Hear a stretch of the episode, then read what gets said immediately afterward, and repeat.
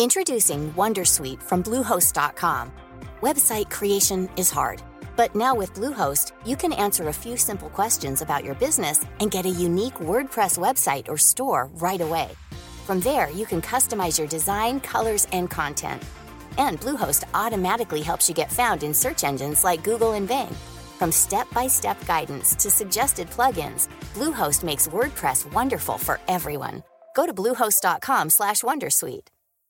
Hey Dave. Yeah, Randy. Since we founded Bombus, we've always said our socks, underwear, and t-shirts are super soft. Any new ideas? Maybe sublimely soft. Or disgustingly cozy. Wait, what? I got it. Bombus. Absurdly comfortable essentials for yourself And for those facing homelessness. because one purchased equals one donated. Wow, did we just write an ad? Yes. Bombas. Big comfort for everyone. Go to bombas.com slash ACAST and use code ACAST for 20% off your first purchase. Millions of people have lost weight with personalized plans from Noom, like Evan, who can't stand salads and still lost 50 pounds. Salads, generally, for most people, are the easy button, right? For me, that wasn't an option. I never really was a salad guy. That's just not who I am. But Noom worked for me. Get your personalized plan today at Noom.com. Real Noom user compensated to provide their story. In four weeks, the typical Noom user can expect to lose one to two pounds per week. Individual results may vary. Estás a punto de adentrarte en las entrañas del podcasting. Entrevistas, debates, información y recomendaciones. Vas a descubrir el metapodcasting por bandera. Bienvenido a lasunecracia.com, presentado por arroba sune. La primera norma de la sonecracia es nadie habla de la sonecracia. sea un lugar de encuentro de todos los que estén en torno a este programa y también que les guste los podcasts y les guste la radio, porque también habrá colaboraciones y queremos punto de encuentro y referencia. La segunda norma de la sonecracia es nadie habla de la sonecracia. Fernando Berlín. Para empezar, nos pone en contacto un montón de gente que tenemos intereses similares, que tenemos intereses parecidos. ¿no? Me parece un mundo fascinante. La tercera norma de la sonecracia es si haces podcasting, estás en la lista. Mucha risa el nombre, ¿no? Porque pues, es awesome. Te sabes cuando pusieron G, ya entendí el chiste, ¿no? El player pones el de iVoox, indirectamente tú puedes decir que Ah, alojamiento de audios no es. Es una plataforma para crear en línea contenidos de audio. ¿no? Yo trabajé 15 años en una radiodifusora antes de hacer Dixo. O sea, tú me vas un poco a poner al día, ¿no? No hay mucha gente que esté rescatando esto y lo hacen muy bien. ¿Realmente los jóvenes están enganchados a ese podcast eh, o al podcast a través de Internet porque es un podcast? No. lasunecracia.com Que lo mejor y lo peor del mundo del podcast es que cualquiera con simplemente con tener ganas se puede poner delante de un micrófono y subir a la red lo que le salga de dentro.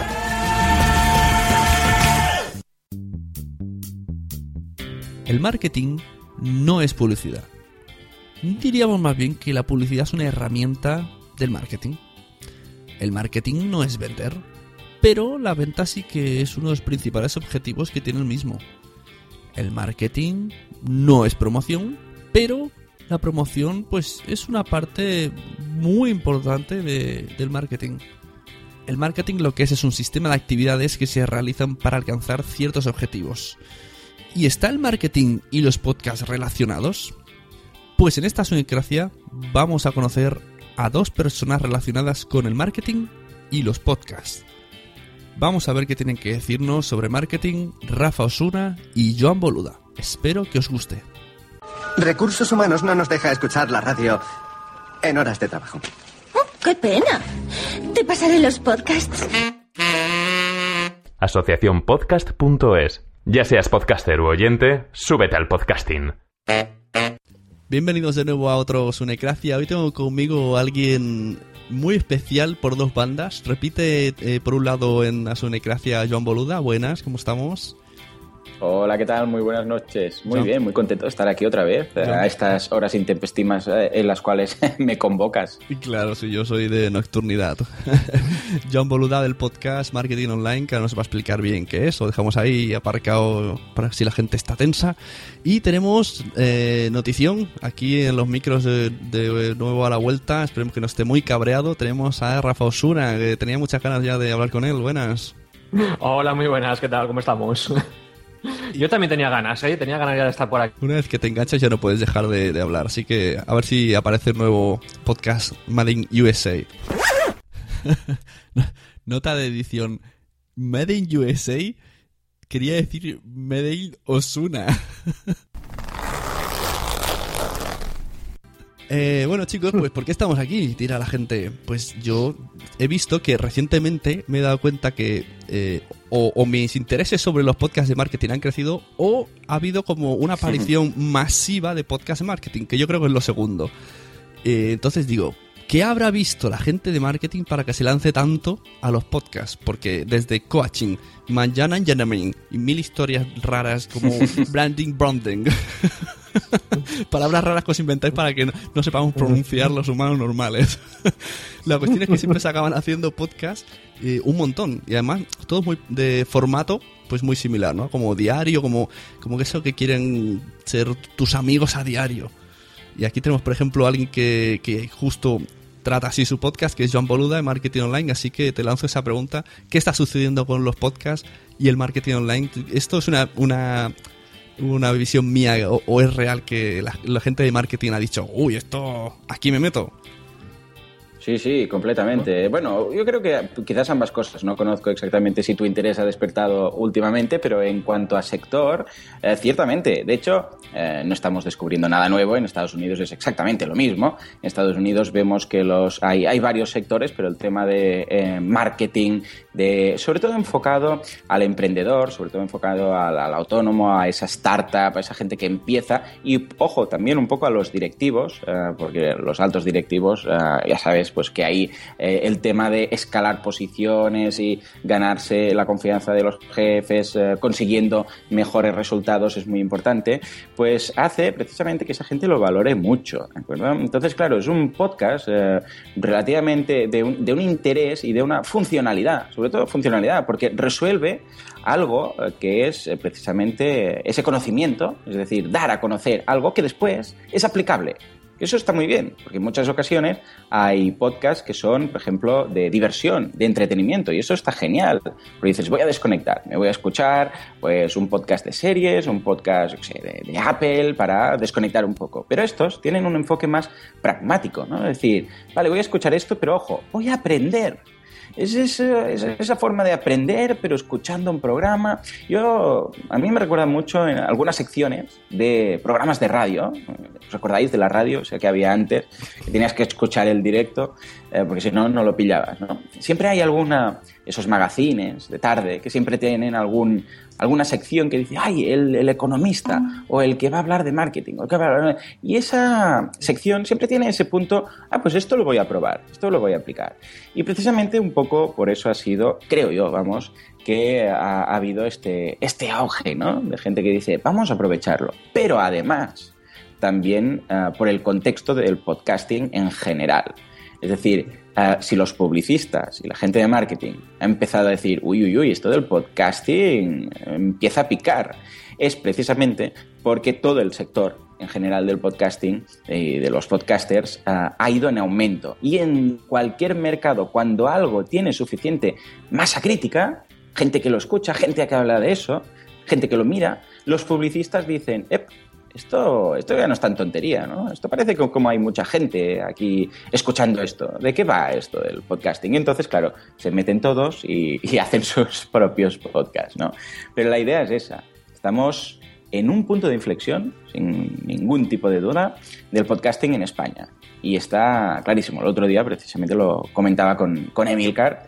Ah, que el tema de... eh, hay dos, varios hechos, pero uno es que desde que iOS tiene, ah, todos los dispositivos ah, Apple tienen ya la aplicación por defecto, hace pocas ediciones que eso es así, bueno, relativamente pocas, y después que este año va a haber otro punto de inflexión aún más importante, que es lo del tema del iTunes in que todos los navegadores de coches van a tener la aplicación de iTunes y podcasts por defecto en el coche, que el coche es precisamente el sitio donde consumir audio, es el sitio perfecto donde consumir audio, donde descargarse, donde sincronizar esos programas. Eso va a ser un punto, vamos, que lo veo magnífico. Es decir, que un poco yo creo que ha sido todo, ¿eh? en parte porque el propio tema del marketing es un tema eh, a través del cual puedes aprender algo y aplicar, y por otro lado porque el fenómeno podcast está en auge completo, sin ningún tipo de duda. Antes has, has nombrado la Yo- radio y me hace gracia que, por ejemplo, en Radio Nacional Española hacen muchas cosas que se asemejan a podcast, pero luego lo tratan como cápsulas. O sea, que hablan de marketing, cinco minutos de marketing. Hablan Mm. de cine, cinco minutos de cine. Y a mí me da rabia, porque digo, ostras, mola como lo están haciendo, pero porque cinco minutitos parece que vamos rapidín, que esto no, no es lo, no esto no es radio. Si me permitís, yo hay una cosa que, que creo, yo estoy completamente de acuerdo en todo lo que ha dicho Joan. Eh, efectivamente, los podcasts han pegado de repente un subidón por todos estos motivos que ha dicho Joan, pero hay, en el caso de, los podcasts eh, sobre marketing, eh, hay una cosa que yo creo que hay que tener en cuenta y es que el marketing también ha cambiado mucho en los últimos años. La manera en la que ha cambiado ha sido que antes veíamos el marketing como una cosa de grandes empresas, una cosa que mm, un persona, un autónomo no podía hacer marketing, ese, esa marca personal, esas cosas que hoy en día son muy normales. Eh, hace cinco, bueno, no te digo diez años, eh, no, nadie hablaba de ellas. Entonces, el haber popularizado el ma- marketing hace que la gente esté muy interesada en ese tema. El que la gente esté muy interesada en ese tema, entonces eh, quieren aprender, y bueno, pues cualquier medio que le pongas, ya sea blogs, ya sea vídeos, y como no, ya sea podcast, pues encantados. Y es lo que ha hecho, yo creo que si ya hace muchos años había podcast de un montón de cosas, había podcast, hasta recuerdo, pues te estoy hablando hace ocho años, por lo menos, podcast hasta de jardinería. Pero de marketing Madre no salían. Sí, sí, sí. Y, de marketing no salían. ¿Y por qué? Pues yo creo porque la gente no estaba tan interesada como está hoy en día por el marketing. O sea que tampoco es ya tanto el fenómeno podcast, que efectivamente es así, y yo creo que en Estados Unidos se, se está demostrando que el año 2014 ha sido un boom el- los podcasts, pero es que se ha juntado el boom de los podcasts con el boom del marketing. Y posiblemente, además de que el marketing ha cambiado mucho y se ha popularizado y todo esto, ha tenido mucho que ver también la crisis que estamos viviendo. Cuando Totalmente. estás en que, Totalmente. que se queda en paro, mucha gente que, que tiene que tiene que reinventarse, tiene que bueno pues buscarse el bueno cómo salir adelante y ahí está el marketing. Precisamente te, pues eso te ayuda a venderte, a mostrar lo que haces bien, lo que sabes, tus conocimientos y bueno pues esas cosas que siempre estaban ocultas para poder hacer que las vean los demás, ¿no? Sí, yo lo que veo que el marketing, eso que has dicho, que el marketing ha cambiado, yo creo que el principal responsable, no diremos ni, ni culpable ni tal, sino responsable, son las redes sociales. Ahora todo el marketing parece que está enfocado a salir en redes sociales, a que te retuiteen, a que te favoriten, a que te pongan me gustas en Facebook, a este... No estoy del todo de acuerdo, ¿eh? ¡Zasca! ¡Zasca! ¿No? Te puede Mm, yo, banear, yo no soy el, yo no soy el experto, yo, yo he venido No, aquí a, a meter no. Yo, yo creo que con las redes sociales eh, nos ha ocurrido a muchos como nos ocurrió. Yo te estoy hablando en plan, eh, a ver, eh, no sé, historias del abuelito, ¿no? O sea, Mm. yo recuerdo los año, año 99, 2000, 2001, el boom del Internet, de hay que estar en Internet porque si no estás en Internet no eres nadie. Sin más, sin estrategia ni nada, hay que estar en Internet. Sí, sí. Con, la- lo recuerdo. con las redes sociales, con, con las redes sociales ha ocurrido más o menos lo mismo. Hay que estar en Twitter, hay que estar en Facebook, porque si no estás allí no eres nadie. Y ya está, o sea, sin estrategia. Y ha habido una especie de boom que yo creo que por suerte hoy en día se está normalizando la cosa. Se está viendo que las redes sociales, por supuesto, nos permiten hacer un marketing estupendo, de mu- de mucha más cercanía a nuestros clientes, usuarios, leads, etcétera, pero que no es lo único. Que no es, como muchos decían, lo que va a sustituir al marketing de toda la vida, al marketing tradicional o a, otras ramas del marketing online, para nada. O sea, yo creo que sí, que efectivamente, muy importante. No lo pongamos en el mayor de los pedestales, que no es para tanto, ¿eh? Sí, sí, completamente de acuerdo. No, si es que de hecho, a ver, es que, a ver, también tenemos que tener en consideración que es un entorno totalmente cambiante. O sea, Internet va a una velocidad espasmosa. O sea, hace cuatro días estamos todos con, ¿cómo se llama esa, esa web? MySpace, ¿os acordáis de MySpace? Ujú. Y todo el mundo, las webs en MySpace, después MySpace desapareció, GeoCities llegó, desapareció el, el, eh, el Messenger, ¿os acordáis del Messenger? El Messenger Ujú. llegó, todo el mundo con el Messenger pateando y ahora el Messenger no existe, como el que dice después Facebook. Y ahora parece que Facebook tenga que estar aquí, ah, vamos, por el amor de Dios, para toda la vida. Vete a saber lo que va a pasar, porque también está muy, muy saturado ah, Facebook. Ah, mm, vamos, torres más grandes han caído. ¿eh? Y no digo que tenga que caer, pero sí que va a, va a virar, inevitablemente va a ir virando. Y ahora, es, redes sociales tienen una importancia muy grande, pero es coincido con Rafa en el hecho de decir que venga a darse de alta en todas las redes sociales y vamos a colocar los enlaces. y evidentemente, quien mucho abarca, poco aprieta. Y después no puedes hacer nada en tantas redes sociales. ¿Cómo vas a estar en ocho redes sociales y no tienes ni un community manager? El único que lo hace es eh, el becario que viene cuatro horas al día. Eso es infumable. O sea, no se puede hacer. Es lo que dices tú. Se lanzan sin estrategia. Eh, piénsatelo bien. No te digo que no te reserves el, el nick o el, el nombre de usuario para esa red social por si más adelante, evidentemente, pero eh, sin más y colocar los enlaces, es lo típico, que colocas los enlaces en la web a las redes sociales. Venga, todos para las redes sociales. No, si la gracia es al revés, que la gente venga de las redes sociales a ti, no los Ujú. mandes a las redes sociales. Pues eso es, es precisamente, responde a lo que dice Rafa, que, que van a, a lo loco, ¿no? Venga, web. Yo me, me acuerdo precisamente de esa burbuja de las .com, ¿no? Todo el mundo, oh, vamos a poder vender a China porque vamos a tener una web y lo va a poder ver todo el mundo. Ya, ya, pero a ver, alma de cántaro, ¿tú, Sí. ¿tú estás preparado para vender a China? Eh, ¿Sabes chino? Eh, ah, si te piden 5 millones de yo qué sé, zapatos, de baldosas, de lo que sea que vendas, vas a poder. Ah, bueno, no, no sé, yo es que quería la web porque quedaba muy bien, ¿no?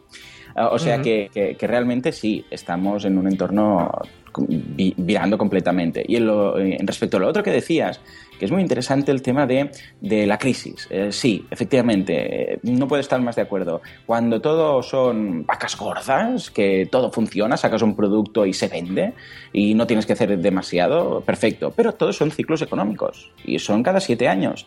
Y las crisis llegan. Y cuando llega la crisis, la gente, bueno, el hambre es lista, ¿no? Y te hace pensar. Entonces, ¿en qué piensas? Pues en este marketing más asequible, que, que realmente puedes hacer tú. Y de alguna forma, me ha gustado mucho, en- no solo en estos podcasts, sino también en blogs, en páginas web, etcétera, que desmitifican un poco el marketing. Porque quedaba muy bonito hablar, lo que decía Sune cuando empezábamos, en, en inglés y en gerundios y todo esto, y poner palabras muy raras a todo, para que todo sea call to actions, SKU, eh, todo, todo bien raro, ¿no? ¿Por qué? Porque de un poco disfrazas lo que es un poco el sentido común y después cuando lo explicas, a ver, esto en realidad, pues quiere decir esto, esto lo tenemos que enfocar así.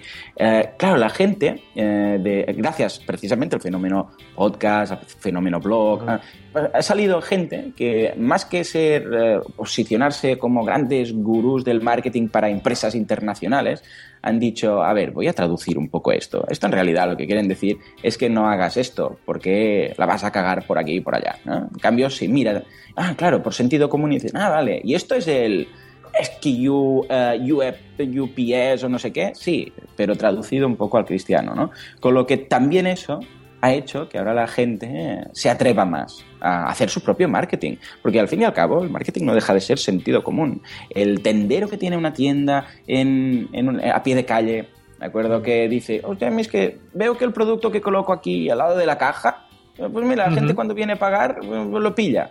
Una, las pilas, el no sé qué. Él no ha estudiado, quizás, quizás sí, pero quizás no ha estudiado que eso es la compra por impulso, que tal, que los precios que. No, es que por, bueno, por lógica, por, eh, por, eh, vamos, por intuición, ha visto que eso funciona. Bien, pues eso es precisamente lo que ha, de alguna forma ha hecho que el, que el marketing llegue, vamos, a, a- a todo el mundo. Estás oyendo la sunecracia.com. Una de las cosas que, que yo siempre recuerdo es eh, un- una persona, un- tenía un pequeño comercio en una, una zapatería, a la que le hice ver que sabía de marketing más que yo porque no, no, es verdad, porque sabía cómo tenía que poner los zapatos en el escaparate. Los escaparates de un comercio a pie de calle son una maravilla para un tío que lleva mucho tiempo vendiendo y que sabe qué zapatos tiene que poner más cerca de la puerta, qué zapatos tiene que poner más lejos, cuáles tiene que ir cambiando según la temporada, según el tiempo que haga, si va a llover o no va a llover, todo ese tipo de cosas. Dices, coño, pues eso mismo aplícalo en vez de ahora al escaparate físico, al escaparate online, que es tu página web, tu e-commerce o, o lo que sea. Y, y sí que sí que es cierto, efectivamente, que es eso, que los muchas veces es el marketing de toda la vida, el- pero bueno, que es el sentido común aplicado al online. O sea, que tampoco hay, no, no hay que inventar muchas cosas, no hay que utilizar muchas palabras, eh, como dice Joa, mucho gerundio, mucho rollo, porque bueno, es, es- es que es lo, lo que todos conocemos, lo de siempre, lo de los supermercados, los lineales de los supermercados. Eh, bueno, es el, el- el marketing de toda la vida, ¿no? Sí, sí, sí. De hecho, el otro día estaba dando clase a unos, a unos, eran unos directivos de la Bayer y estaban, eh, bueno, estaban interesados en tema de páginas web y todo esto. Y hice una comparativa muy interesante entre el retail marketing, eh, que es lo que estás comentando. Mira, retail, otra palabreja, que básicamente es la- el marketing de- del comercio, del pie de calle, ¿de acuerdo? Eh, Se le llama retail marketing. Y, y el marketing online. Y todos son paralelismos, pero es exactamente la misma idea. Lo que decías tú ahora de los lineales, eh, ya se sabe de, de qué va el tema de ah, dejar, por ejemplo, a la altura de los ojos. ¿Sabéis que lo que va a la altura de los ojos se vende un 50% más? Es curioso, ¿eh? O sea, cuando vas a un supermercado tienes varios lineales, unos que están ah, pues prácticamente en el suelo, después otros, otros, y uno te queda en, bien, en- a la altura de los ojos. Bien, pues eso se vende un, de promedio un 50% más que el resto, el que está en el estante de encima o en el estante de abajo. Y las marcas pagan por milímetro ese, ese precio, el precio de estar ahí. O sea, va por milímetros. El espacio que ocupan se paga así. Esto lo podríamos comparar, por ejemplo, con el scroll, ¿de acuerdo? Podríamos decir, pues mira, el scroll, la atención, los ojos van aquí, evidentemente después la gente mira debajo, mm, navega, pero eh, precisamente esta semana publicaba un- una clase, un, uno- un podcast, eh, de- exacto, sí, creo que sí, hoy, hoy ha sido, llevo ya un lío, hoy hablaba de Sí, scroll, ¿no? lo he escuchado, lo he escuchado. Pues, pues, pues precisamente, la gente sí que baja, sí que hace scroll, pero, pero ojo, porque el 80% de la atención está en, en la, en la pantalla inicial. Después miran, pero eh, la atención decrece mucho, hasta un 20% de- del, del del total, ¿no?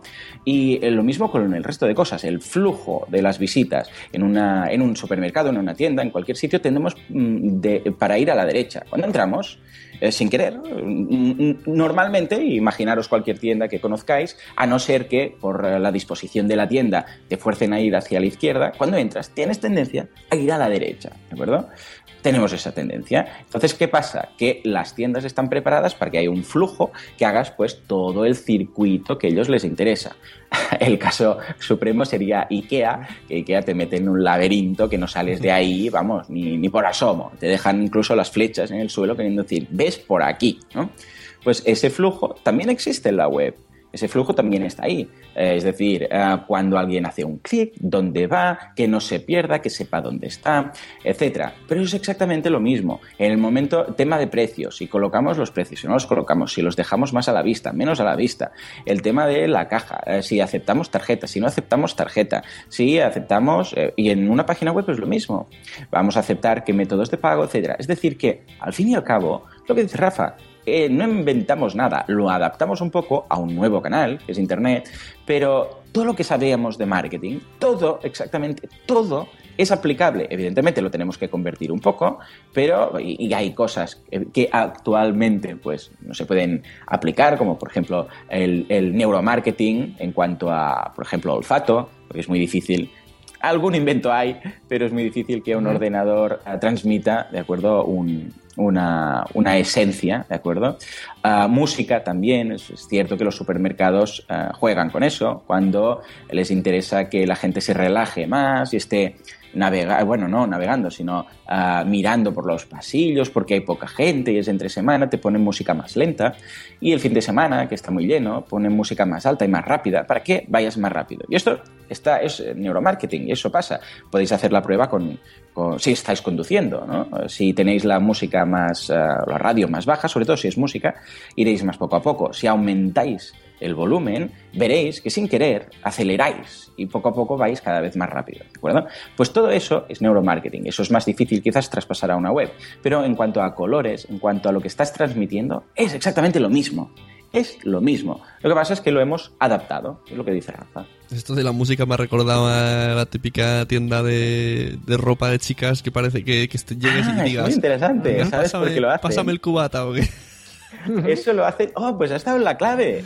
Has dado la clave, Sune. Mira, lo hacen por dos cosas. Primero, para alejar a los padres de esa, eh, de esa tienda. ¿no? Ah, claro, Bueno, sí, ya, sí. ya las tenemos todas, todos en mente, estilos Stradivarius, etcétera, que tienen una música que la primera vez pensé, ¿esto por qué lo hacen? ¿no? Pero bueno, esto por un lado. Pero por otro lado, porque en ese momento, atención, relacionan eso con moda, con eh, salir, con ocio. Y exacto, y entonces, ¿qué pasa? Que la gente eh, en España, el, esto es la teoría de los bolsillos, se llama, ¿no? Los bolsillos, que decir, es una teoría de, de marketing clásica que dice que eh, el subconsciente, al menos eh, por, por cultura en cada país, tiene unos bolsillos mentales. Y cuando vas a gastar algo, por ejemplo, en sanidad, o vas a gastar algo en ocio, o vas a gastar algo en educación, tienes mentalmente como un concepto de, uy, esto lo menos posible. Por ejemplo, en España, tema eh, sanidad y mutuas, intentamos pagar lo mínimo. Lo mismo que con los seguros. Lo mínimo, lo mínimo. Y que lo mínimo por ley que tengo que tener de seguro, o lo más barato de la mutua, comparas ocho mutuas y tal. ¿Por qué? También es cierto porque tenemos sanidad pública, etcétera. Entonces, eso hace que no lo veamos como algo que tenemos que pagar. Pero en cambio, el tema del ocio es, y esto eh, no me lo invento, está en el Instituto Nacional de Estadística, eh, si vais a INE.es, pues ahí lo tenéis, ¿no? El, el número uno es el ocio. Gastamos en ocio, gastamos en ir a tomar unas copas, gastamos en ir a pasárnoslo bien, nos lo gastamos. Eso es ocio. Entonces, ¿qué pasa?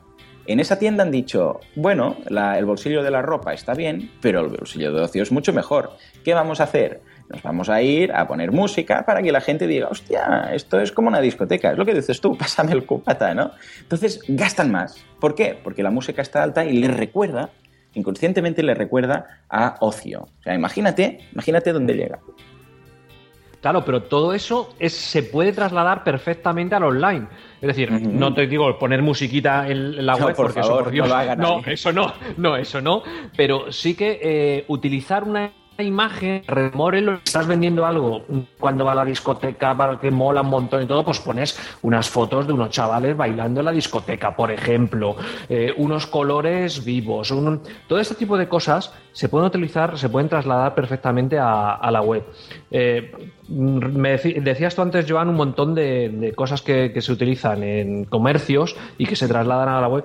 Yo recuerdo una también que, que los que habéis estado, todos supongo que habéis estado en algún corte inglés, algunos grandes almacenes de estos, cuando vas subiendo por las escaleras mecánicas o, vas bajando, vas pasando por plantas en las cuales no piensas parar, y, pero justamente ahí, en el momento en el que pasas de una escalera a la otra y, ves esa planta, te ponen ahí delante aquellas cosas que quieren que tú veas especialmente, aquellas cosas, que sea, cualquier cosa.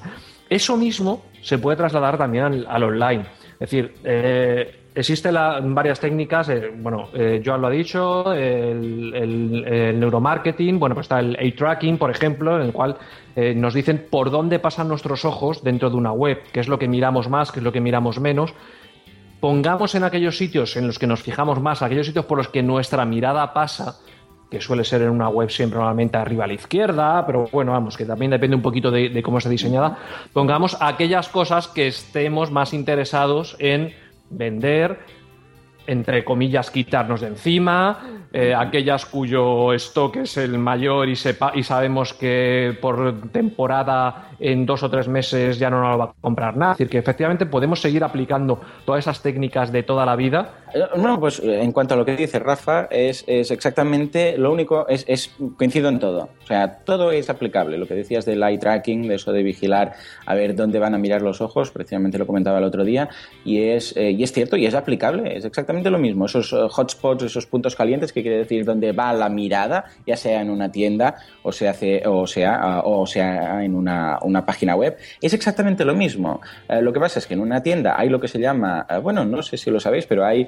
hay a espiar consumidores. y esto existe. Es un, es un puesto de trabajo. Tú te fichas al corte inglés para eh, cuando entra alguien, esto es muy curioso, cuando entra alguien en una gran superficie, eh, te sigue. Eh, igual, si no te das cuenta, está bien, pero si te das cuenta, puedes acabar un poco hasta eh, sos- sospechando una teoría de la conspiración, ¿no? Porque básicamente apuntan todo lo que haces. Te van siguiendo, mira lo que haces, mira lo que tocas, mira lo que dejas, mm, apuntan por dónde van. O sea, hacen el seguimiento total de lo que hace cada visita. Bien, pues esto precisamente también en marketing online lo podemos hacer con eventos, con analytics, con el eye tracking. Es decir, que es todo traducible, exactamente. Lo que pasa es que tenemos que saber entender y tenemos que saber cómo precisamente traducir todo eso a- al marketing. Pero vamos, que eh, el sentido común, lo que hay en el fondo, eso es eso, el sentido común. Dime, dime, Rafa. No, no, decía que, que de ahí la analítica web y lo bonita que puede llegar a ser. Que hay mucha gente que cuando piensa en analítica web piensa en, uy, Dios mío, qué rollo, números, números y números. Eh, mm, Vale, no, sí, por supuesto hay números, pero los números te los haga la máquina, o sea, no tienes que preocuparte por eso. Lo bonito es interpretar los números, el por qué, el interpretar, ah, mira, la gente pasa de aquí a aquí y aquí ya se van. ¿Por qué será? Vamos, ah, pues coño, pues va a ser porque esto no lo tengo bien puesto, porque este botón no se destaca lo suficiente, porque está muy oculto, porque se confunde con esto otro. Es una pasada, o sea, realmente eso que decías tú de esas personas que siguen a otros en los comercios tradicionales para ver cómo se comportan, eso lo podemos hacer cualquiera de nosotros en una página web, una herramienta gratuita de Google y podemos ver realmente cómo va todo el tráfico de una página a otra, el por qué, el dónde se paran, dónde están más tiempo, dónde están menos. La verdad es que es una, es, es una chulada y está al alcance de todo el mundo de una manera gratuita, ¿no? Sí, sí, sí. Es, es, vamos, es que no tiene precio y a la vez es, es priceless, ¿no? Que dicen ellos, porque realmente es, es que, vamos, no le podrías poner precio a esa herramienta. Lo, lo que veo yo en el, sobre todo cuando escucho los podcasts online de podcast, online, podcasts de marketing, eh, es que hay mucho, mucha gente siempre tarde o temprano acaban diciendo cómo ganar dinero en internet o lo- me parece que fuiste tú una vez que entrevistó a alguien o otro podcast de marketing me parece que, que tenía como una red de, de, de- de webs que se hacían competencia a sí misma y se había generado ahí su, su, su negocio online. Y, y hay como una obsesión ¿no? por, por vivir del online O bueno, porque claro, es muy llamativo, es muy goloso que te digan vivir del marketing. Una de las cosas que precisamente estos días estamos hablando en el podcast de, de, mm, ingresos pasivos. O de, yo, yo, lo de ingresos pasivos ya lo dije el primer día, eh, ingresos se les debería llamar ingresos recurrentes, eh, porque pasivos tienen poco, ¿no? Pero ese, eh, es decir, que tienes que estar bastante activo y te lo tienes que currar mucho, porque es muy difícil eh, tener algo estable que solo lo montes y funcione. Y claro, la gente tiene esa idea, a ver, nos gusta soñar y cuando alguien nos cuenta algo que nos gusta, eh, bueno, pues tendemos a creérnoslo, si no nos gusta, pues mm, o lo intentamos justificar que no puede ser cierto, pero en general si nos gusta, pues no, nos- queremos que sea cierto. Y claro, cuando alguien te dice vivir de internet, vivir de la red, vivir de montar una web y no tener que hacer nada o solamente eh, ir recontando el dinero que te llega, claro, eso es muy goloso. Y, y, claro, evidentemente la gente pues muchas veces cae. A ver, no digo que no sea posible, pero también es, eh, es muy posible o, o es poco posible que te, que te toque la lotería, ¿no? Eh, Mira, la lotería, mira cuánta gente le ha tocado la lotería y, y mira qué bien que les va, nunca más han trabajado. Ya, ya, pero es que montar, eh, lo de las páginas web es lo mismo. Pensar que voy a montar algo y que va a funcionar y, y va a ser estable y va a estar para siempre y esto no, no va a pasar nada. Que igual tienes una página y durante un tiempo, pues mira, por afiliados o por lo que sea, pues te sacas un dinero, pero un buen día, porque Google ha decidido que eso ya no toca, porque ha bajado cualquier historia, porque cualquier historia, sea con Google, sea porque pasa el trending, sea por lo que sea, eh, desaparece y entonces eh, te quedas sin nada, Claro, ¿no? esto será como pero, pero de- es cierto lo que dices. será como lo de que- lo difícil no es llegar es mantenerse no Totalmente, totalmente. Mantenerse, esto es como la guerra, ¿no? Eh, mantenerse es, es dificilísimo. Es muy, muy complicado. Porque además es un tema de- también de, eh, de personal, de que nos gustan los retos, ¿no? Llegar como los eh, deportistas de élite, que cuando llegan al oro se deprimen, ¿no? Después, todo lo mismo, porque llegas ahí y después dices, bueno, ¿y ahora cómo lo mantengo, no? Y mucha gente lo que hace finalmente es acabar por venderlo, vender el negocio y montar otro, porque, bueno, es la llamada del, del emprendedor. Y también todo que, que se mueve súper deprisa. Yo en mi trabajo mismo ve los programas de diseñar, de alineación, eh, bueno, incluso propios sistemas operativos, van actualizándose a una manera que es imposible que siempre sepas usarlo, porque de repente te ha cambiado algo ese coño, ya esto ha cambiado de, de la noche a la mañana, otra vez a empezar todo, a ponerte programas que funcionen con este sistema, y en Mm. internet, pues más rápido todavía todo, o sea que no, eso de montarlo y, y sentarse a la bartola me parece difícil. Sí, mu- muy, muy difícil. No, realmente. Ya, pero eh, te- tenemos. Tenemos. Tenemos que acostumbrarnos a eso, ¿eh? O sea. Sí, por supuesto. Es que si no nos adaptamos, si no estamos a la última, va a venir otro que lo va a hacer. Entonces, vamos, eh, también tenemos que distinguir un poquito entre lo que es estar a la última y adaptarte y moverte rápido y lo que decís vosotros anteriormente de, bueno, pues también los que intentan venderte el negocio fácil, el que vas a conseguirlo, vas a ganar un dinero estupendo sentado en casa, no sé qué, no sé cuánto. Vamos a ver, hay que currar y hay que currar mucho. Pero además hay que currar sabiendo lo que se está currando. Que no es sencilla, ¿eh? de verdad. O sea, hay mucha gente que se piensa que. A mí me da mucha pena cuando veo eh, que gente que promueve técnicas eh, tipo Black Hat SEO, o sea, de, pues eso, de que simplemente promocionando ciertas webs de manera poco, o, no voy a decir poco ética, sino a lo mejor de manera sospechosa, vas a conseguir un dinero, vas a... con- y se tiran mogollón de tiempo intentando llevar a cabo esas prácticas. Ese tiempo, dedícalo realmente a poner en práctica eh, lo que sabes, lo que conoces, los negocios a los que ya te has dedicado, los que ves que en, el mundo 1.0 sacas algo, tradúcelo al 2.0, tradúcelo a- al online y haz algo. A mí, de verdad, me, da mucha pena porque además que veo que se aprovechan de gente. Veo que no hemos hablado todavía, yo creo casi de podcast, pero eh, hay podcasts, por suerte en España yo no he visto todavía ninguno, pero en Estados Unidos he escuchado ya varios podcasts que se dedican única y exclusivamente a esto, a enseñarles a la gente cómo tienen que hacer técnicas de Black Hat SEO o similares para ganar dinero. Y no sé, me, pare- me da pena, me da una pena tremenda, porque luego además no solamente el podcast, sino que además dices, y además de escuchar este podcast, apúntate a este curso que te va a costar 500 dólares y en los cuales te voy a enseñar cómo tienes que hacerlo. Es decir, estás palmando 500 dólares, vamos. Esto, Sí, el otro día Milcar puso un ejemplo de, de que ha descubierto que en Estados Unidos hay un hombre que ha hecho un curso y por 200 euros que luego me parece que no sé cómo, o, o preguntó y era súper chorra de tipo qué es un podcast y cómo se hace un podcast y te decía así venga 200 300 euros y con consultas y, y la gente encima el, el, el tío lo explicaba en el podcast y la- le contrataban o sea no era algo que lo tienes pero nadie va o sea la gente iba Sí, sí, bueno, piensa que en Estados Unidos también es mucha gente, ¿eh? Porque son más de 300 millones de personas ahí a la que, claro, un mercado nicho, ahí es todo, todo nuestro mercado. Acá aquí somos 40 y algo, ahí son 320 millones más o menos por ahí. Con lo que, claro, imagínate proporcionalmente cuántos oyentes tendrías. Eh, claro, es que entonces solo que es, es, es un tema puro de porcentajes y, eh, relativos y números absolutos.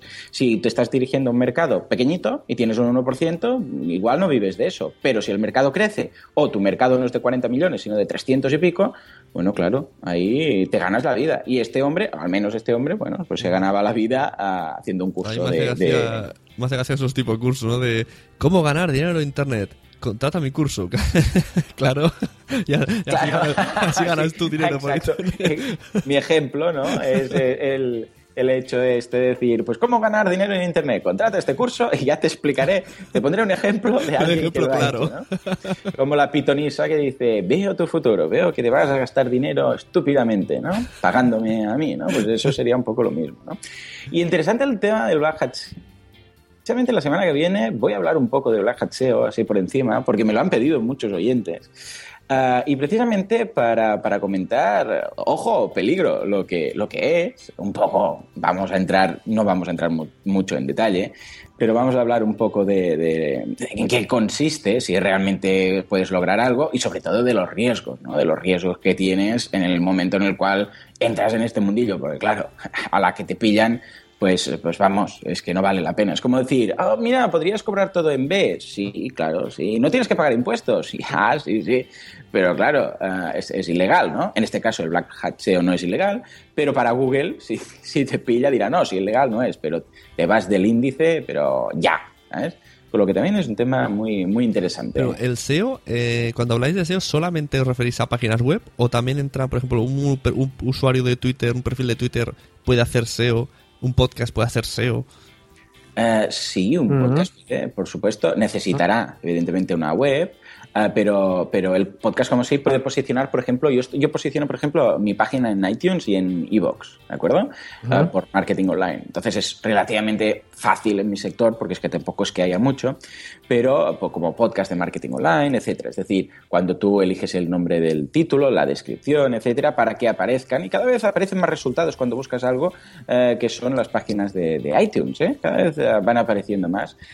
en cuanto a redes sociales, sí puedes posicionar, claro, no.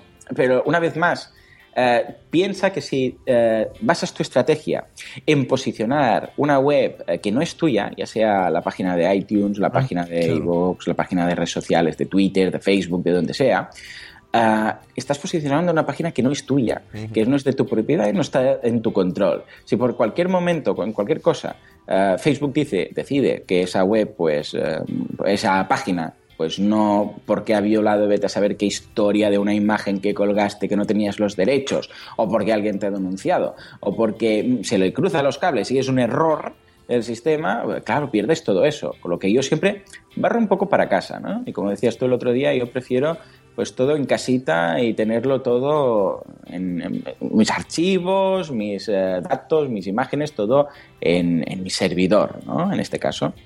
Claro, sí, eso tiene, tiene 100%, 100 de acuerdo. La verdad es que esto que, que dice Joan, además, no hay que llegar tampoco al, al extremo porque eh, está ocurriendo. Es decir, con Facebook está ocurriendo ese tema. Ha habido, eh, sin ir muy, muy lejos, o sea, hace un año, dos años, eh, las marcas sabían que sin invertir mucho dinero en Facebook, sin invertir dinero, es decir, sin pagar en publicidad en Facebook, podían posicionar todos los posts bastante bien pues con ciertas técnicas. Hoy en día Facebook ya eh, se ha dado cuenta de que no es así, que Facebook es un negocio, que tiene que ganar dinero y por sí. lo tanto, si quieres posicionar en Facebook, tienes que pagar.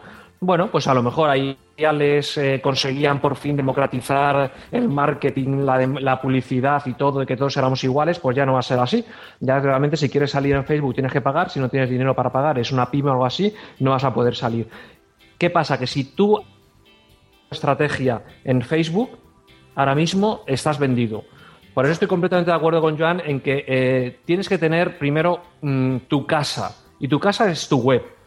Y eso es lo que tienes que posicionar. Ahí es donde tienes que hacer SEO, donde tienes que hacer SEM si quieres, si quieres eh, pagar por ello, tienes que eh, moverlo. Es, es, lo que tiene que verse, es lo que tienes que hacer que se vea por todas partes.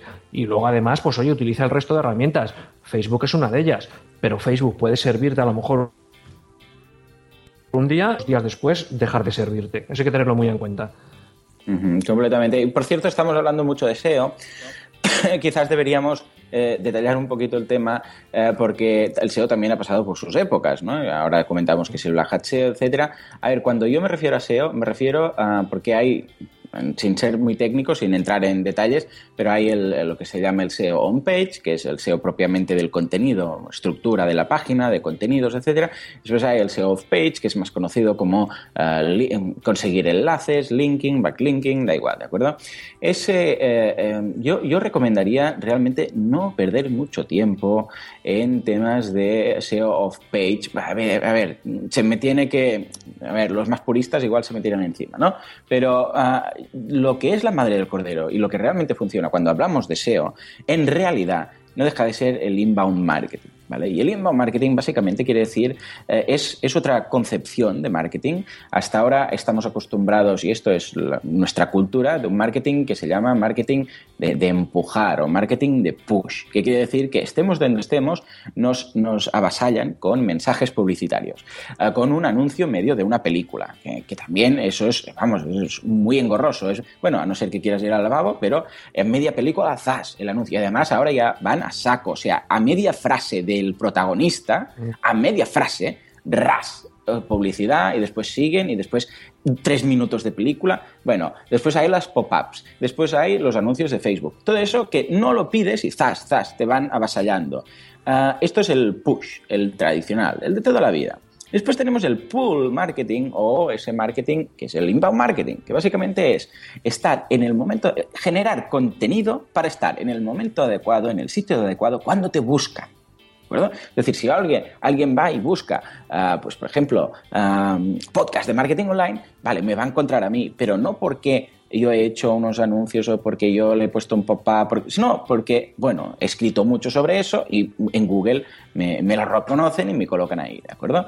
Pues esto es lo mismo. Si buscan ah, un podcast, un metapodcast, pues seguramente ah, ahí tendremos a Sune. ¿Por qué? Porque no es que haya ahí un... No es que Sune haya invertido en AdWords, es que simplemente es porque lo ha generado él, semana tras semana o eh, con la periodicidad que haga falta, ha ido generando eh, más y más información.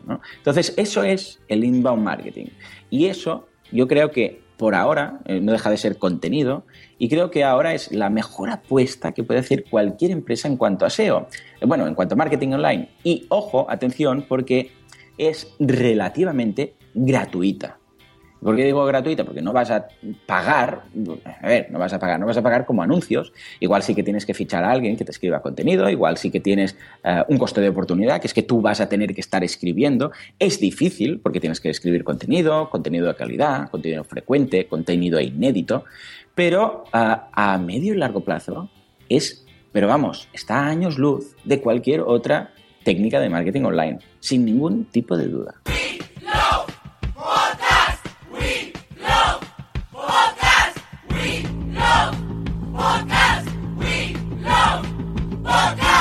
Olvidemos que marketing de contenidos asocia simple y única y exclusivamente a blogs, como contenidos escritos. Yo, fíjate los youtubers ahora mismo, la, que está liando. Están los podcasts, los podcasts. Yo quiero reconducir un poco el tema hacia los podcasts. Los podcasts se pueden utilizar como marketing de contenido perfecto, es contenido en formato audio. Está el email marketing, que es un contenido que va eh, directo al, al buzón de, aquellas personas que te lo han pedido, o sea, que han mostrado cierto interés, evidentemente no, lo contrario sería spam. Es decir, eh, hoy por hoy, efectivamente, el marketing de contenidos es el que más, el que más eh, está funcionando, es el que, el que mejor resultados da. Eh, pero mi duda es, si está funcionando ese marketing de contenidos en formato escrito, como hemos visto, los blogs, el email marketing, está funcionando en vídeo. La verdad es que los, youtubers, vamos, es haciendo en los podcasts. ¿Qué pasa con el audio? Suelto la pregunta. no, no, pues. no pues se está utilizando tanto para marketing, ¿no? No, pues, pues, pues precisamente es lo que comentábamos cuando hemos iniciado. Eso es, estamos, y el otro día lo comentaba con, con Emilcar, es que vamos, estamos en un momento perfecto, porque estamos en esa, ese punto de inflexión en el cual eh, la gente no se sabe lo que se está perdiendo.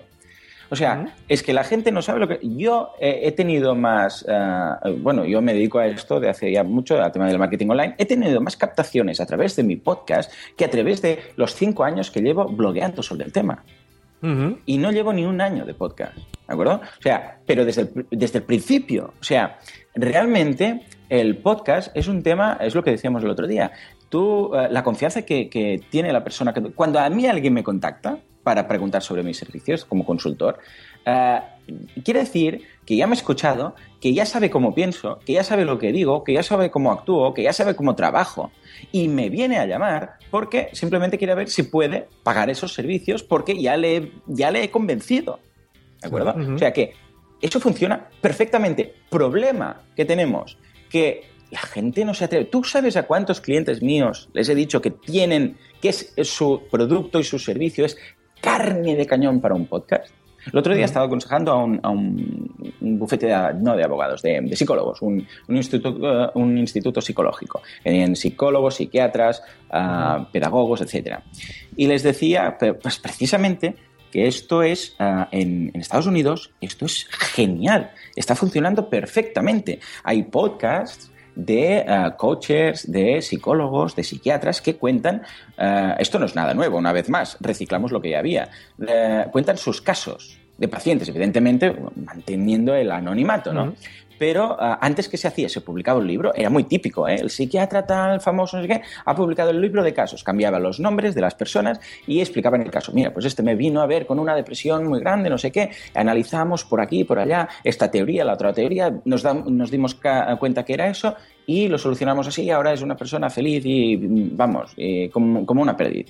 Ah, bien, y esto varios casos. Pues esto lo están haciendo ahora con podcast. Es exactamente lo mismo. ¿Y qué pasa? Que el podcast es mucho más íntimo. La mayoría de gente que escucha podcast, eh, no, no todos, pero una gran mayoría lo escucha con, con cascos, o sea, con, con auriculares. Esto es como ir a susurrar a la gente. Lo, escucha de forma individual también. Bueno, el otro día Emilcar me decía que en algunas ocasiones ha visto cosas colectivas, pero vamos, lo normal es que es una relación de uno a uno. No es como una película que la ves con toda la familia, sino que escuchas ese podcast tú, ¿no? Y, y eso, eh, es, vamos, establece unos lazos de marketing relacional y volvemos otra vez al marketing clásico, al marketing relacional, al marketing de relaciones, que es eso, lo que establece esa relación que tienes tú con el cliente. Extraordinario. Ahora, ¿cuál es el problema? ¿Y cuál es el problema de todo contenido de calidad? Que es difícil.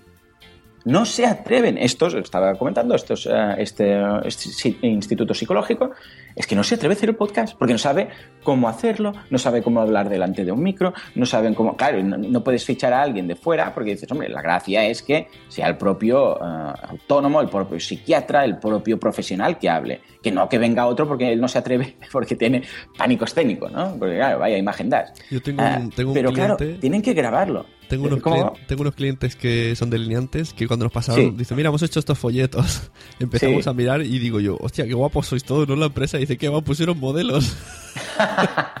Fotos de archivo. modelos delineantes. Claro, sí, sí, buscaron. Seguro que en Photostock eh, tenían, ahí, tenían ahí algo, ¿no? Ah, o sea que imagínate, pues esto es lo mismo. Crear contenido de calidad. Pero esto no es nuevo otra vez. Yo Esto también, ya eh, pasaba con los blogs. Dime, dime. Yo- Sí, no, no, y yo también lo he intentado varias veces, lo de eh, algún cliente que, que haga un podcast. Vamos a ver, si te cuesta ya que te escriban en el blog, primero les convences que tengan que tener un blog. Que ellos dicen, no, no, o sea, yo tengo mi tienda online y mi web que me sirve de escaparate y ya está, ¿no? O sea, pero escribir en un blog con cierta regularidad y todo, va, cuesta un montón. Hay, hay que entender que hay clientes que no pueden pagar a un copy para que les vaya haciendo su- sus posts y todo esto, ¿no? Pero ya decirles que además tienen que grabar, que tienen que poner su voz, que tienen que explicar cosas, bueno, es, es muy complicado. La verdad es que yo reconozco que, que cuesta mucho convencer. Pero sí que es verdad, Joan, lo que tú has dicho, que la cercanía que se consigue con un podcast no la consigues con otros medios, pero con muchísima, muchísima diferencia. Yo recuerdo eh, los principios del podcasting, jornadas de podcasting, año posiblemente fue 2006, 2007, Málaga. Eh, ahí convencimos a Sonia Blanco, Sonia Blanco, profesora de la Universidad de, Málaga. Hasta ese momento era una persona que tenía un blog muy reputado, sobre todo dentro de la parte de lo que es el periodismo, le seguimos gente, uno de los más leídos de, toda España. A partir de, bueno, pues nos organizó un poquito las jornadas de podcasting, nos puso la, la universidad a nuestra disposición y entonces la convencimos para hacer un podcast. Pues muy poquito después, un par de meses después ya de empezar a hacer su podcast, Sonia ya me reconocía, mira, la de años que llevo con mi blog, la de lectores que tengo en mi blog, pero la cercanía que he conseguido con mis oyentes en tan poquito tiempo no la he conseguido ni de lejos con los lectores de mi blog. Es efectivamente, no sé si será por eso que tú dices de porque te oyen en la intimidad, con los cascos puestos, con lo que sea, pero se consigue una interacción con ellos. Es, es gente que normalmente se pone mucho más en contacto contigo, que, que te pregunta, que te habla, que parece como que te conoce, ¿no? Es como posiblemente Totalmente. la sensación esta que tenemos. Claro, la sensación que tenemos muchas veces cuando vemos un famoso de estos de los que hemos visto siempre en la tele y nos Sí. cruzamos con él por, por la calle, que así como de- Y eso es una cosa que las marcas tienen que aprovechar. Tienen que aprovechar, pues eso, es conseguir esa cercanía con, con sus clientes o posibles clientes, ¿no? Y pocas lo están haciendo. La verdad es que he visto, eh, es una pena que no, que no entienda alemán, porque no, no lo entiendo, bueno, entiendo, pero muy poquito, muy poquito, porque eh, he descubierto hace poco un podcast en alemán de, de Purina, la marca esta de comidas para perros.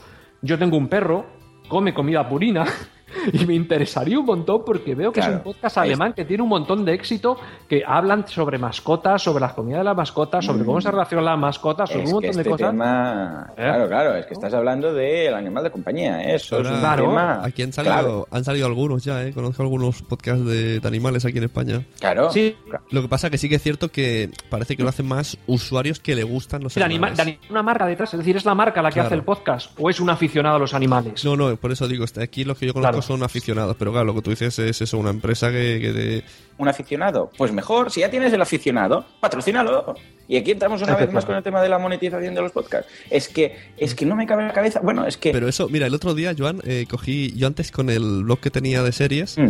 que estuvo, estuve durante dos años con una, una agencia publicitaria, ¿no? Que bueno, no me dio mucho, pero bueno, tenía el típico banner, que si entraba publicidad cobraba y si no, pues no, ¿vale? Pues el otro día digo, hostia, voy a contactarles. Y se lo expliqué. Digo, mira, yo he estado dos años con vosotros, tengo este podcast y digo, a ver qué podéis hacer. Y, y es que ni lo miraron. Dijeron, no nos interesan los podcasts porque no hay manera de medir la audiencia y no nos parece un medio adecuado para la publicidad. Y Sí, digo, claro, porque el Que no, EGM que no hay manera. Digo, si no me has preguntado nada. Anda que no hay manera de medir la audiencia, pero vamos, infinitamente mejor que la de cualquier medio tradicional. Pero me, me Pero vamos, pareció, me pareció muy fuerte siendo una empresa de publicidad, ¿no? Que, que sea tan cerrados. En, plan, en lugar de decir, yo qué sé, a ver, vamos a investigar, a ver qué pasa. Eh, Mm. eh, Sune, dentro de dos, tres años mm, se van a comer las palabras con patatas, ya te lo, ya te lo digo. Es que así de claro, ¿eh? Eh, eh, sigue, Mm. sigue, Rafa, lo que ibas Sí, a sí. comentar de, de los EGMs y tal. No, no, no, simplemente es, vamos, una cosa que, pero que llevo años y años con- diciéndolo a todos aquellos que me dicen, ya, pero es que en online no sabemos realmente a quiénes estamos llegando. digo, pero bueno, y digo, vamos a ver, y cuando pones un anuncio en un periódico, es que me, hace muchísima gracia, porque normalmente ser porque es un anuncio de una empresa con la que trabajé que vendía sofás. Que ponen un anuncio en un periódico local porque no tenían di- dinero para hacer un periódico nacional. ¿Tú ¿Sabes de toda la gente que compra? Primero, ¿cuántos han visto el anuncio? ¿Cuántos estaban interesados realmente en comprar un sofá? Y de esos, ¿cuántos realmente han llegado a tu tienda a comprar el sofá? Digo, online te lo puedo asegurar. Primero que se lo voy a poner a aquellas personas que ya han buscado eh, en internet, han buscado sofás. Además que lo han buscado, puedo buscarlo geográficamente. Te lo puedo. Bueno, te lo puedo medir, te puedo decir cuántos te llegan a tu página web provenientes de ese anuncio. Te voy- Vamos, que no, no tiene nada que ver. Y con los podcasts exactamente lo mismo. Por supuesto que se puede saber exactamente cuántas personas se descargan el podcast, cuántos los están escuchando, desde qué, de qué sitios te han venido. Vamos, nada, nada que ver con el EGM, por ejemplo, que decía Joan, que al fin y al cabo es una encuesta. No es nada más que una encuesta que se extrapola realmente al general de todos los ciudadanos de, de España, ¿no? Vamos, Sí, el EGM son llamadas y también, eh, el, bueno, que no sé si es real o es una leyenda urbana, el famoso aparatito este que tienen cuatro sí, bueno, eso es para tele. A, para a- a mí me llamaron, sí. me llamaron una vez del EGM a casa y me decían. ¿qué programas eh, escuchas? Y yo, yo dije todo podcast. Y, y me decían, ¿cómo? ¿Me puedes deletrear? Y yo, digo, bueno, pues hay un porcentaje de oyentes en España con el podcast gracias a mí. el otro día Claro, eh, me llegó por, por Facebook, compartía Emma Rodero esta noticia, eh, que ponía, Noruega pone fecha al apagón de la radio FM. ¿Eso os habéis enterado? Dice que para Sí. 2017 eliminan todo el FM, irá todo vía Digital Audio Broadcasting. Es el, el primer, el primer país que lo, que lo va a hacer, Noruega. La Pero verdad es que entonces sí me. debe de tener me- una conexión. pero fíjate que estamos en, en época de transición, ¿eh? porque todos los eh, programas de radio están eh, cortando a pedacitos sus progra- eh, lo- el programa y cada vez vemos más que las secciones de invitados las van colocando como podcasts en, en iTunes y en donde haga falta. La- es decir, que ahora, bueno, yo, claro, soy relativamente nuevo, llevo un año eh, con el podcast, pero mm, ¿qué sentís vosotros, que llevas ya más tiempo, cuando veis que esas primeras posiciones eh, normalmente en los rankings las ocupan básicamente programas de radio que, que- que han troceado o que directamente se han pasado a los archivos de- de- del programa de radio a, a podcast y lo han colocado ahí. La eterna guerra. Yo hace tiempo que escribí. Yo he llegado a contactar con iTunes. Me han escrito y me han dicho. "Em, eh, me gusta. O sea, les propuse una entrevista para preguntarles cómo funciona el ranking de iTunes. Eso para empezar. Mm, Y el chico me contestó, pero al final me dijo: Lo que pasa es que yo no soy el responsable. Te paso con otro. Y ahí ya se perdió la, la de esto. Pero sí que es verdad que da un poco de rabia que te meten. Además, el programa y además seccionado. Y además una promo del siguiente programa. Y además dices, vale. No sé, y entonces lo que son podcasts que no son de radio, ¿qué pasa aquí? y aún así alguno se cuela. como la guardilla 2.0 pues se cuela por ahí en los rankings. Ahora hay uno de Milka de Macintosh que también se Sí, cuela. el proyecto Macintosh. Sí, de vez en cuando. Bueno, es muy volátil. Pero es eh, también. difícil. Pero de todas maneras, yo- a mí me gustaría saber si es que esos rankings los hacen eh, a base de cheque, es decir, eh, la. SER paga para que estén los primeros o la COPE, lo que sea, o no, o es que es cierto que a mí no me extrañaría que realmente se escuchan más los podcasts que vienen de radios comerciales que el resto de podcasts. Mm, seamos realistas, o sea, puede claro, ser, o sea, claro. Pero, sí, ejemplo, vamos a ver, no- nos, el- nos fastidia, nos fastidia, pues igual que nos puede fastidiar que cuando se ven los rankings de que se ha visto en televisión, más a lo mejor Gran Hermano, que otros programas culturales que nos encantaría que se viese muchísimo más. Pero bueno, ya, joder, a la gente le gusta Gran Hermano, o a la gente eh, en podcast le gusta más la cadena Ser. ¿Qué le vamos a hacer? También hay una cosa que se llama nichos. ¿Y por qué tenemos que ir nosotros al gran mercado? Es decir, Eh, tú como exacto. podcast puedes ir a un nicho, efectivamente, el, el Eh, fam- Joan- el famoso long tail, ¿no? Has dicho, dicho y Joan se has citado. Ah, sí me puedo, ya, ahí, ahí, ahí ya estoy, ya estoy despierto, ya estoy despierto. Aquí ahora ya no me duermo. Ah, claro, ah, ah, dos cosas clave. Primero, ah, son masivos aún, eso, las radios son masivas. Entonces, claro, ¿qué pasa? Cuando, por ejemplo, ahora vemos que el Nadie sabe nada del, del Buenafuente está aún y el programa fue durante mm, cuatro o cinco, no, no sé Sí, si fueron un mes, ¿no? seis, Un siete mes de verano, Sí. y ahí está. Y no se mueven y, vamos, es que está ahí enquistado y no se, se va de las primeras posiciones. Pero claro, ¿qué pasa? Que es muy masivo, la gente lo escucha. Eh, bueno, bueno, Fuente tiene unos cuantos millones de seguidores en, Facebook, en, en Twitter, con lo que, claro, eh, juegan con eso. Pero es lo que dice Rafa. Pero yo quiero dos millones, bueno, no digo dos millones, pero yo quiero eh, tener un programa generalista eh, que tenga muchas, muchas descargas. O quiero mi nicho que pueda monetizar y con el que pueda vivir. Claro, es que esto es una vez más lo que pasaba con las páginas web, que había páginas web de un exitazo que murieron de éxito básicamente porque tenían tantas visitas pero no lograban monetizarlas, que eh, morían de éxito porque no podían pagar la tasa de transferencia de su servidor. Y esto estuvo a puntito el señor YouTube, hasta que vino Google y dijo, venid para acá. Y bueno, Google lo absorbió y ahí aguantó hasta que empezó a monetizarlo, ¿no? Pero esto es lo mismo. ¿Para qué quieres tú tener mucho, mucho, mucho éxito si después eh, no lo puedes monetizar? Porque si realmente el podcasting, que esta es otra, totalmente aceptable, que lo haces por, por pasión y por gusto y como, vamos, por pasión al arte, es fantástico. No hay ningún problema, tú dedicas el rato que quieras y tal. Pero si realmente quieres decir, no, es que lo voy a hacer a nivel de marketing, lo voy a hacer para darme a conocer, lo voy a hacer para, porque me gustaría ganarme la vida haciendo el podcast, porque me gusta mucho, entonces no hace falta que pienses en ser el número uno. Tú tienes tu nicho, te escucharán, como os lo decías antes de los perros. Ah, pues a mí me interesaría mucho, seguramente, si tengo un perro de esa raza, no sé qué. Ah, O escucha, hay páginas web. eh, el otro día comentaba con. eh, tengo un cliente que vende, atención, ah, arneses para chihuahuas. Arneses para chihuahuas. Ya no digo comida para perros, que dices, bueno, es un nicho. No, no, no. Ya no digo comida para perros pequeños. No, no. Ya no digo comida para chihuahuas. Digo arneses. Y está vendiendo. y, cada- y vive de eso.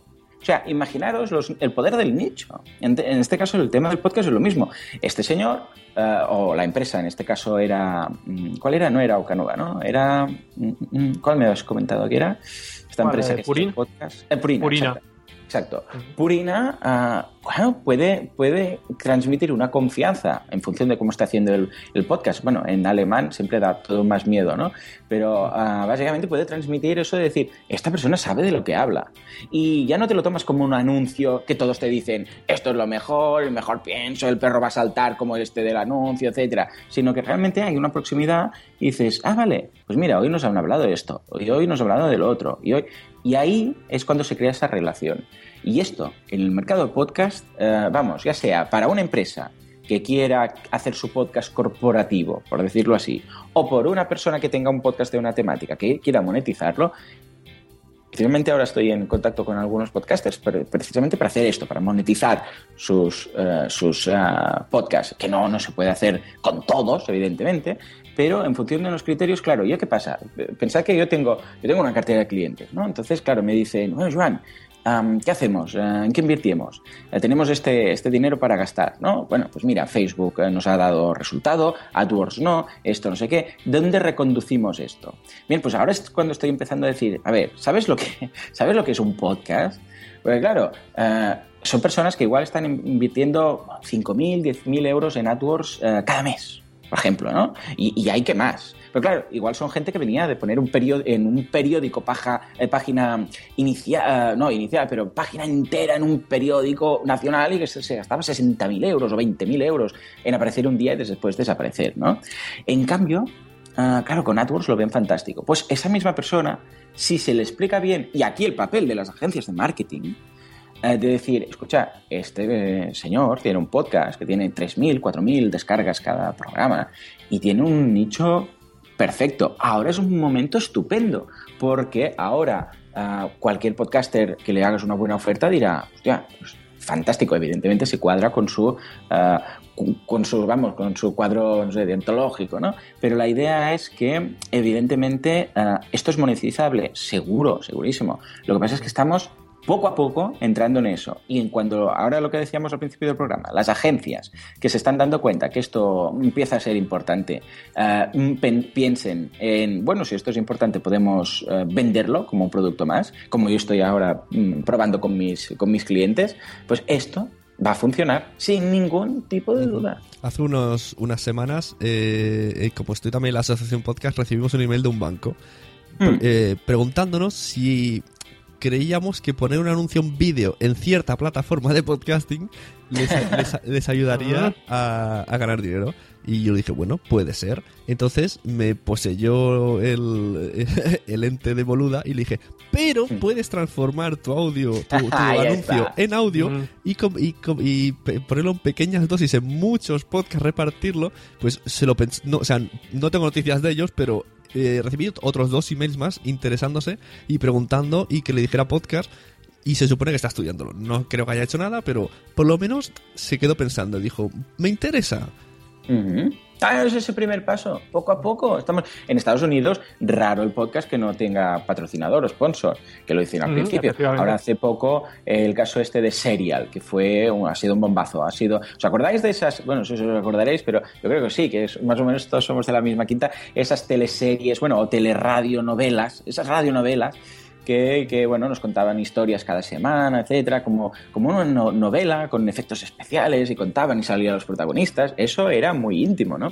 Pues eh, esta es un hecho real, de hecho es una especie de entre mm, radionovela y tal de un eh, de una persona que la que está en el en prisión porque se la acusó de asesinar a su pareja, etcétera, etcétera, y no se sabe y precisamente si fue o no fue culpable es de lo que trata el, el podcast. Ha tenido un exitazo, un exitazo, pero que vamos, que ha sido, eh, vamos, ha salido en los medios de comunicación, ha sido el récord en iTunes en todas partes y eh, claro, tiene mm, general, como es generalista, tiene sponsors generalistas, como por ejemplo MailChimp, ¿no? Y MailChimp de ahí ha tenido un reconocimiento brutal y por cuatro euros que habrá pagado.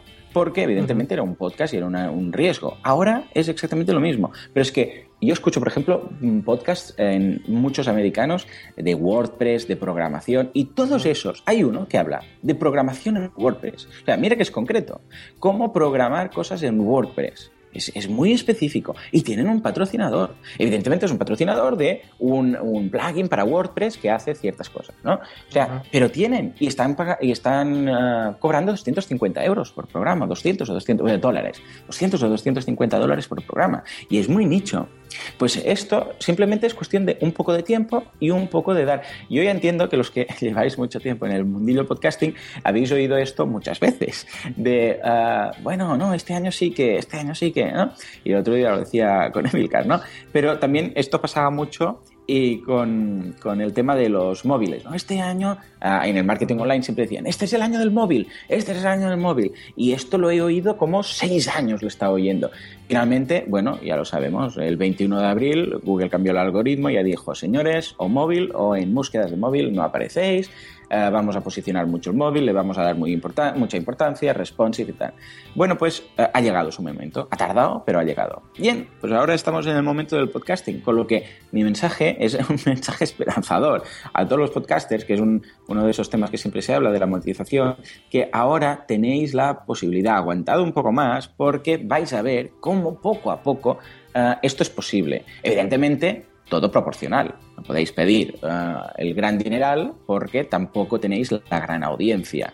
¿De acuerdo? Pero esto va a llegar. Y cuando empiecen unos cuantos, cuando empiecen unos cuantos y la gente vea que hay esos sponsors, que hay esos patrocinadores, que funciona, anda, mira, pues la competencia se anuncia no sé dónde, entonces todo el mundo entrará en el tema. Y entonces es cuando realmente podréis eh, levantar cabeza. Traumatología, neurología, ortopedia, reumatología, cinesiterapia, termoterapia, crioterapia y electroterapia. ¿Sabes qué significan estos términos para tu salud? No te preocupes, aquí te explicamos. Salvi Melguizo y su experto equipo con 15 años de experiencia traen para ti El Rincón de Fisioterapia. Escucha este podcast en fisiosmterapia.com barra podcast, Spreaker, iBox y en iTunes. Si la medicina es la ciencia que da años a la vida, la fisioterapia es la ciencia que da vida a los años. Esperamos que os guste cuanto os hemos grabado y que disfrutéis tanto escuchándolo como nosotros contándolo. Un saludo. Conectando con la clínica. Alan Curry eh, fue, vamos, para todos los que hacíamos podcast, yo a partir del año 2005, sobre todo en España llegó al año siguiente, eh, Alan Curry era la leche, o sea, el gran gurú de los podcasts, fíjate, el que ha empezado, el que ha hecho podcast. Bueno, yo no recuerdo ni un solo anuncio en podcast de Alan Curry. O sea, ese tío no monetizó nada de los podcasts y era el gran gurú el que nos fijábamos, si nos fijamos en España, se fijaban en todo el mundo, todo el mundo que quería hacer un podcast se fijaba en Alan Curry. Eh, han tenido que pasar casi 10 años para que, como dices tú, efectivamente, Joan, efectivamente ahora, yo creo que yo todos los podcasts que escucho de Estados Unidos, todos tienen su, patrocinador, que se menciona al principio, se menciona al final. Bueno, ha llegado. Si aquí en España eh, también, pues eso, cuando empezó el tema en 2005, todos decíamos este va a ser el año, como tú decías, llegaba al año siguiente o no, pero este el año siguiente va a ser seguro y nada, nada, Mm, si en Estados Unidos ha llegado ya, yo creo que ahora puede llegar perfectamente. Y es el momento ideal, es el momento ideal para que eh, o las empresas monten su propio podcast o las empresas inviertan en publicidad en podcast porque es que les va a salir por dos duros comparado con cualquier otro medio. Porque ahora mismo los podcasters no es por nada, pero cualquier empresa que se le acerque a ofrecerle publicidad la va a aceptar. Queda mal decir esto, pero bueno, es así, por dos duros. Tal y como están las cosas, es, es así. Sí. Entonces es el momento.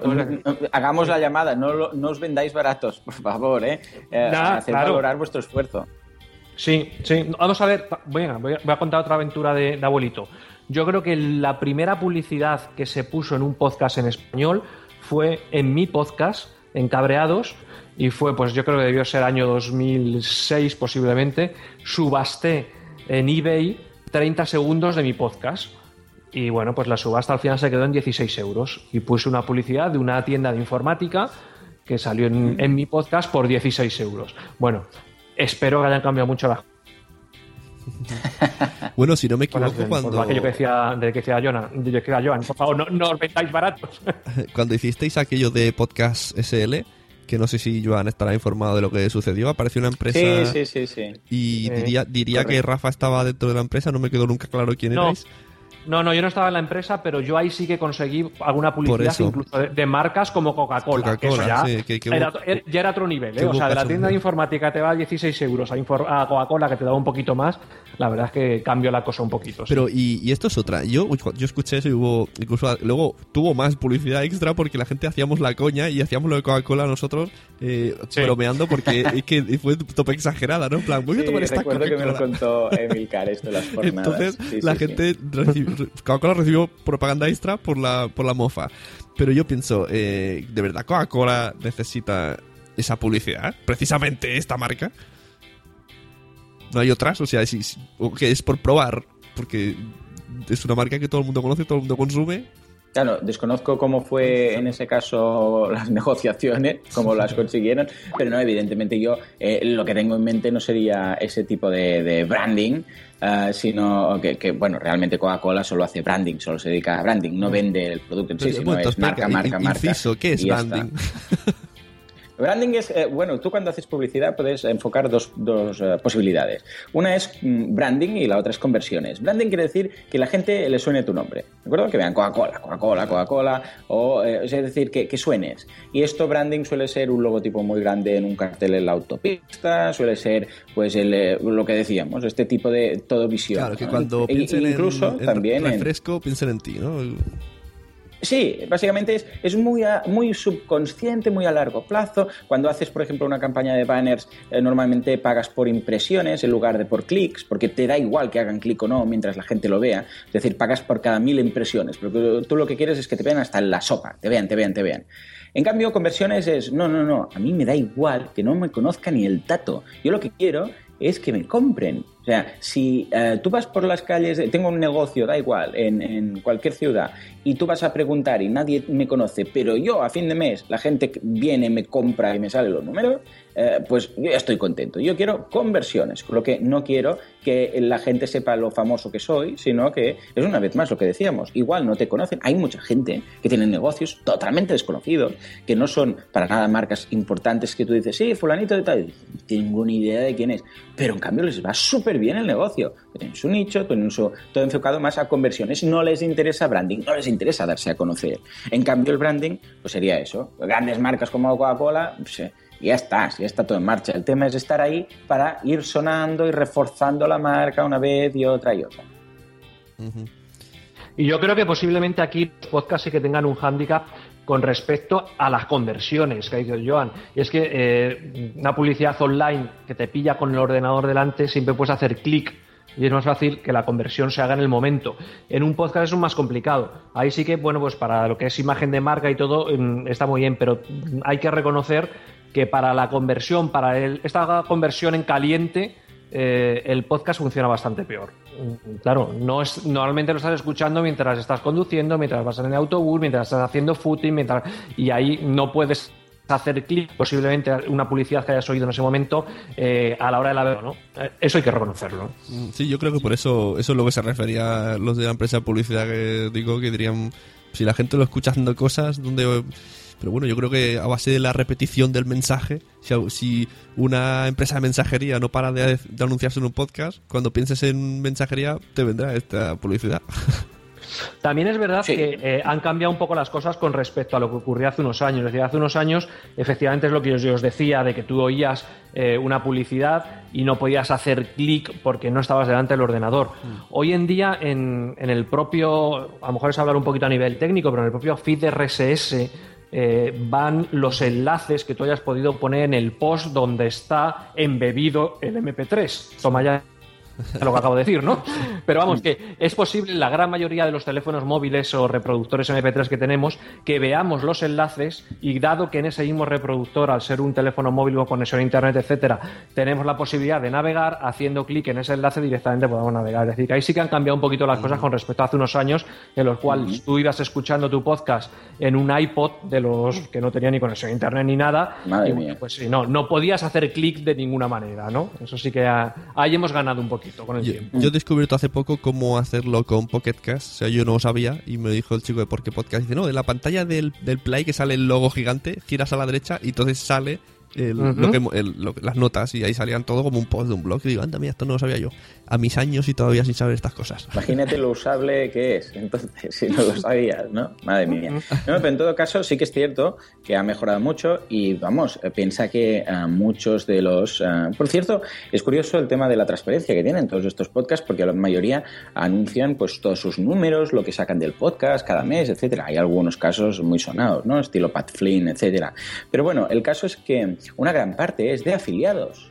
Eh, yo, ya sabéis que yo no hago tema afiliados porque soy consultor y quedaría un poco raro, pero en muchos casos es una posibilidad de monetización muy interesante. Y ojo, porque el, el afiliado precisamente requiere hacer un clic o requiere que eh, mencionar un cupón, decir, pues introducir el cupón podcast tal, para después, eh, posteriormente, seguramente no es en ese momento en el cual estás paseando al perro en el gimnasio, donde haga falta, eh, posteriormente lo, lo hagas cuando tengas conexión.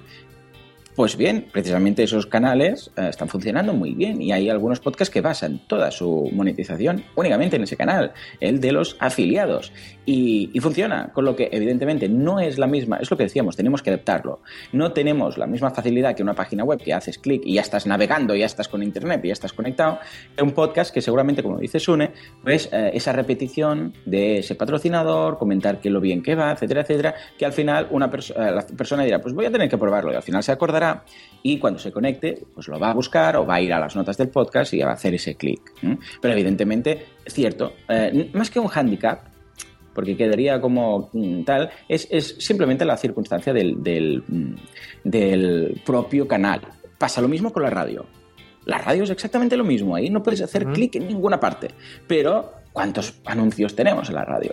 O sea, no hay ningún programa sin un patrocinador, sin un anuncio, sin publicidad en medio o sin un patrocinador que menciona al propio presentador diciendo, pues vamos a regalar estos productos de tal supermercado de no sé quién que nos facilita esto. que Una al- vez es lo mismo. Al ser podcast, al ser tan, tan vinculado a internet, parece que, es- que, que tiene que ser, o sea, que la publicidad tiene que ser toda visual, toda con banners y, y todavía no se ha dado la vuelta a la mente. Que aún así yo No, creo sí, que se podría, publicidad. se podría hacer algo, por ejemplo, que cuando está en los coches, supongo que saldrá la carátula en, en la- en el coche.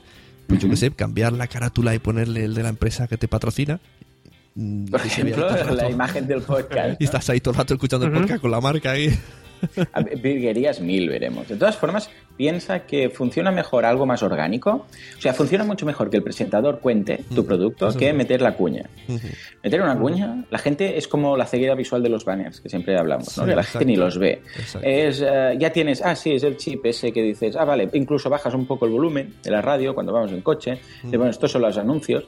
Y cuando ya ves que empieza y empieza otra vez la musiquilla del programa, vuelves a conectar, ¿no? Es como lo- lo- los anuncios de publicidad. En cambio, si durante el programa él, eh, como esto ya lo hacía Arús, ¿no? En su momento, cuando retransmitía partidos y tal, eh, que iba contando, iba contando el, el partido y te decía, pues el cangrejo loco para hacer marisquería, no sé qué, cuántos, pensabas, madre mía, y lo ha colado ahí, así, eh, pues eso funciona mucho mejor, porque la gente está conectada, está escuchando, está tal, y entonces en ese momento es como lo mismo con el contenido, tú colocas un banner, tú escri- escribes un post, pero esto está demostradísimo, ¿eh? pero vamos, demostradísimo, tú empiezas a escribir un post, a medio post colocas un banner y sigues escribiendo el post, eso ni se acerca al...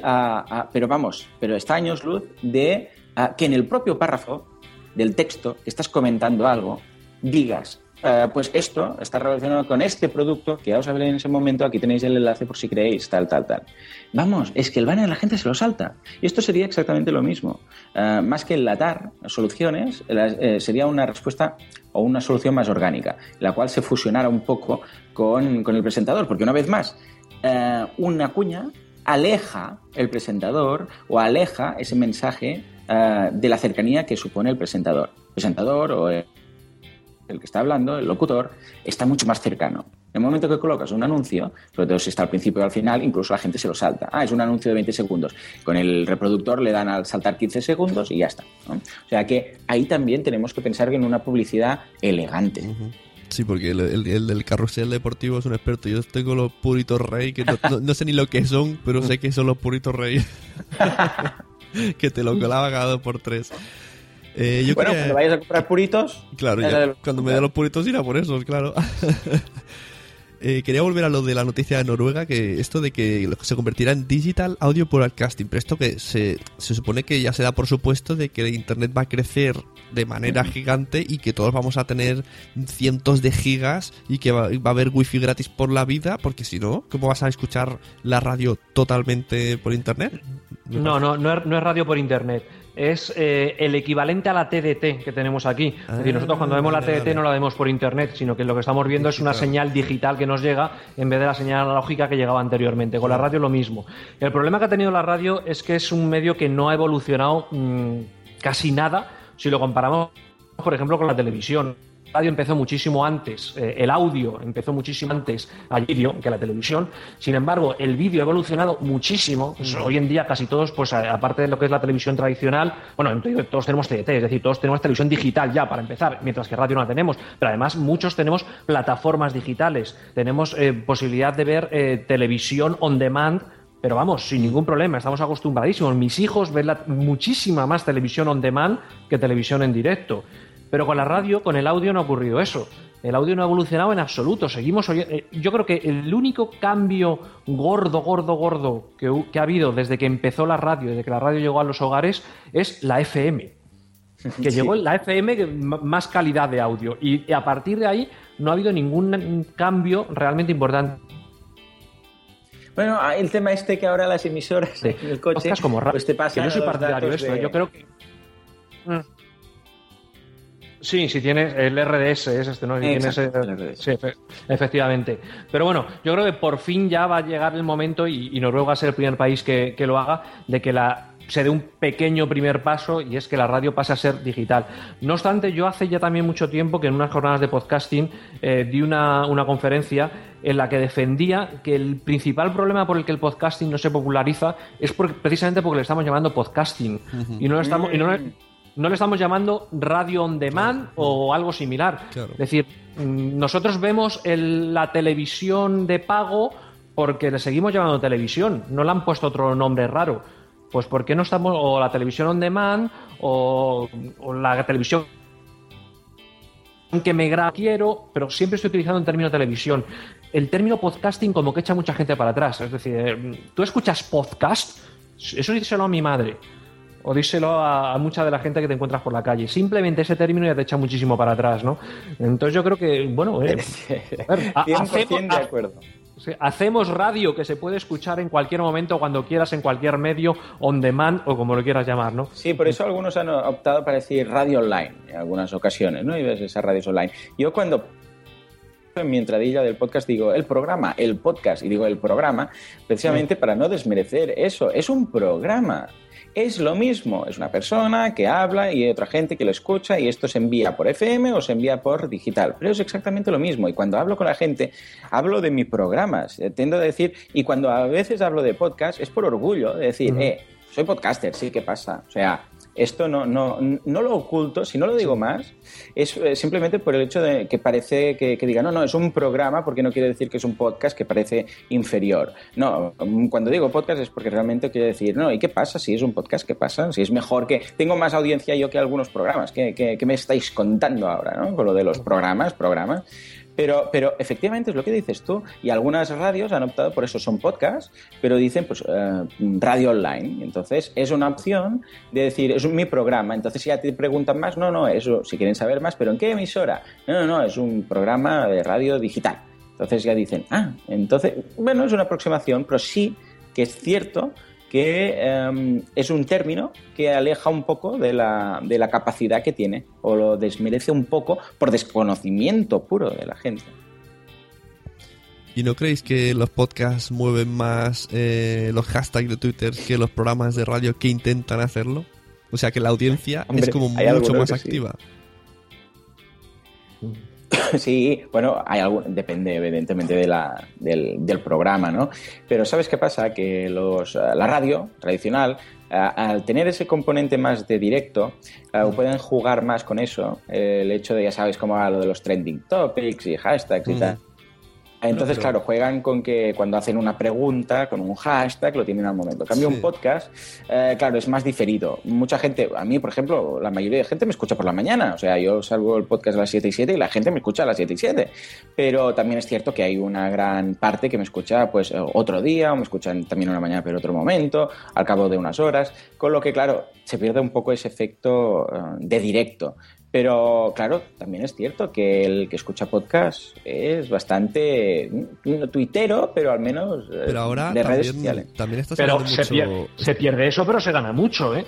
Que, se- que para mí es fundamental el que yo no tengo que estar a las 7 y 7 para oír tu programa. Hombre, yo, yo, cuando a las 8 de la mañana dejo a la niña en el colegio, desde las 8 hasta las 8 y media más o menos que llego a trabajar y que voy en autobús, voy oyendo tu programa y lo puedo oír a las 8. Y si algún día me retraso por lo que sea, tengo que empezar a oírlo a las Ahí 8 y media, lo voy oyendo a las 8 y media, que es lo bueno que tienen los... Y si un día no lo puedo oír, lo oigo al día siguiente, que no importa, que no pasa nada, que se puede oír a cualquier hora y en cualquier día, que eso es también un factor diferencial que yo creo que tenemos que vender, ¿eh? que, que efectivamente somos radio online, radio on demand, como queramos, pero nos diferenciamos muchísimo con respecto a la radio y lo más importante es eso, el poder escucharlo cuando quieras y donde quieras. Pero también ahora está saliendo, también en- gracias a servicios de streaming y a Spreaker y cosas así, eh, Sí, la sí, gente sí. hace eh, broadcasting, que es como radio ah, online, y luego esto se convierte en podcast. Y por ejemplo, cada mañana hacen uno que se llama La Cafetera, que lo hace Fernando Berlín, de Radio Cable, y por lo visto tiene, lo decía ayer en una, una charla que me lo han comentado un chico que ha ido allí en Madrid, que con el hashtag dice que cada mañana a lo mejor tiene 2.000 tweets, gente escribiéndole a las ocho y media. Él empieza a las ocho y media y le escriben y él va leyendo más o menos.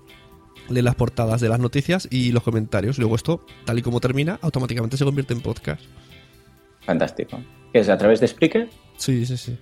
Sí, está muy bien porque se, se consigue los, los beneficios Ambas cosas. de ambos sistemas, del sistema tradicional, del directo y de luego el poder escucharlo cuando quieras. Me parece estupendo, la verdad es que sí. yo- todo lo que sea conseguir beneficios es estupendo. Si podemos hacerlo, pues adelante.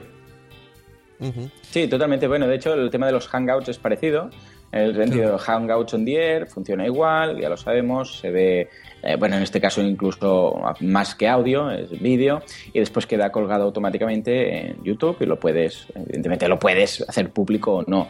Con lo que tienes ambas cosas. Tienes el directo y el diferido. Con lo que, una vez más, está demostrado que el podcast es superior al- a, a la radio, sin ningún tipo de, de duda. Lo único que no está tan asimilado. Pero tiempo al tiempo, eh, como decían en Star Trek, la resistencia es fútil.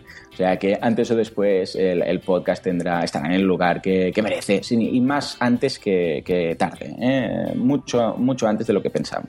Ahora que has dicho Star Trek y hablando de podcast nicho, he descubierto un podcast sobre Star Wars que algún Hombre. día, algún día me lo traeré aquí a la Sunecracia. Esto es estoy maravillado del tráiler de, de 10 segundos. Se han sacado dos horas de programa y, y yo atentísimo. Ah, pero fíjate, tú atentísimo. Y, y ahí, por ejemplo, no podría caber una posible monetización de una tienda online de productos de Star Claro, Trek. claro que ¿Por sí. qué no? Sí, sí, sí. Claro, es que es ese tipo de, de- de nicho que tenemos que buscar. Es lo que dices tú, has estado escuchando un programa de dos horas de que hablan de un tráiler de 10 segundos ah, de Star Trek. Mm, Pero lo has hecho e incluso los vas a traer un día, ¿no? O sea que fijémonos en estas cosas, Sí, sí, porque claro. realmente vale la pena.